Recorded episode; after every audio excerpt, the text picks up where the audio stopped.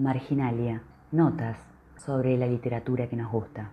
Un espacio para hablar de literatura desde los lectores, para reflexionar los modos en que los textos literarios hablan del mundo y de lo humano, porque en definitiva tratan siempre los mismos temas, el amor, la muerte, la soledad, el deseo, la violencia, el horror, la familia, los vínculos, tópicos que atraviesan la vida humana desde el inicio de los tiempos y que la ficción literaria propone indagar desde otros lugares, planteando otro grado de verdad.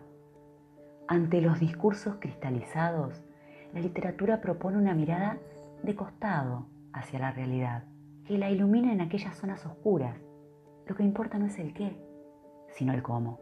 El poeta inglés Samuel Coleridge le puso el nombre de marginalia a las anotaciones, a veces compulsivas y sin rigor crítico, que los lectores les hacemos a los libros mientras leemos. Notas de lecturas que hablan del texto, pero también de nosotros mismos, de eso que la lectura literaria provoca en nuestros cuerpos, de la incomodidad que genera, de los límites que desplaza, del, parafraseando a Kosarinsky, pasaporte a la libertad que nos concede. En Marginalia de hoy, escritura de mujeres, y la elegida es la novela Habitaciones de Emma Barrandegui, escrita a fines de la década de 1950, pero publicada recién en el año 2002. La edición que tengo en mis manos es la de editorial La parte maldita del 2020. Soy una iguana, o mejor un perro, metiendo al sol y a la sombra alternativamente Aprovecho alguna siesta de amor físico que me solicitan y no me satisface. Pienso en Juana de Ibarburu, relatando un recuerdo de infancia. Empecé entonces a conocer la dureza feroz de los perfectos. Escribe Emma. La novela se estructura en capítulos, algunos organizados a manera de una carta dirigida al amigo y confidente de la autora, Alfredo Weiss. Habitaciones se construye como una autoficción y relata desde esa primera persona, a media voz, el deseo y el amor prohibidos entre la narradora y Florencia, una joven que conoció cuando era niña y ya no lo es. Deseo y amor que habitan puertas adentro y cuya enunciación se hace de metáforas, de gestos, de miradas y silencios, en ese sentido, al capítulo Florencia por segunda vez, que inicia en la página 99 de esta edición, lo considero uno de los pasajes más eróticos de la literatura argentina.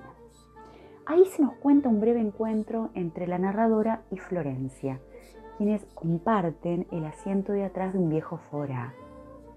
La narradora detalla el silencio, los ojos huidizos cargados de recuerdos y promesas que tiene Florencia. Y dice, cito textual, aprovechando la mala luz del crepúsculo, tomo la mano de Florencia por debajo de la manta y la aprieto con la fuerza necesaria para que sea caricia y dominio, protección y entrega. Florencia se deja hacer, sabe y conoce ahora que somos cómplices y que podrá determinar a su gusto los encuentros que tendrán lugar en el futuro. Mi mano no intenta por el momento ninguna otra audacia debajo de la manta. Así reanudo mi relación con Florencia, que ya no es solo una niña que se deja acariciar el pelo. Tomar una mano, el roce sutil, único motor del deseo, un paisaje de lo erótico. Fragmento político, también, si los hay. Muchas décadas antes de que las teorías de género se constituyan como un campo, de que lo queer y las disidencias sexogenéricas se enuncien como tal, Habitaciones relata los desgajamientos eróticos de los cuerpos por fuera de las sexualidades normadas, de cuerpos y deseos que no serían rotulados como perfectos. María Moreno, en el prólogo al libro, dice que puede leerse como algo que está por delante de las teorizaciones. Textualmente expresa Moreno, en un horizonte más radical, en tanto que denuncia los espejismos de toda elección, la multiplicidad de los deseos y de sus formas. Además, Barrandegui, asumiendo la voz autobiográfica, se ocupa de mostrar ciertos entramados del campo intelectual. Su oficio de escritora, su trabajo con Salvador Onrubia de Botana, sus lecturas, sus viajes a la ciudad natal, el retorno a la comarca, como dijo alguna vez en una entrevista, así como cuestiones del contexto político y social. En ciertos pasajes de la novela menciona también a Sara Gallardo y a Virginia Woolf, otro dato más que permite afirmar la escritura de Emma como fuertemente feminista.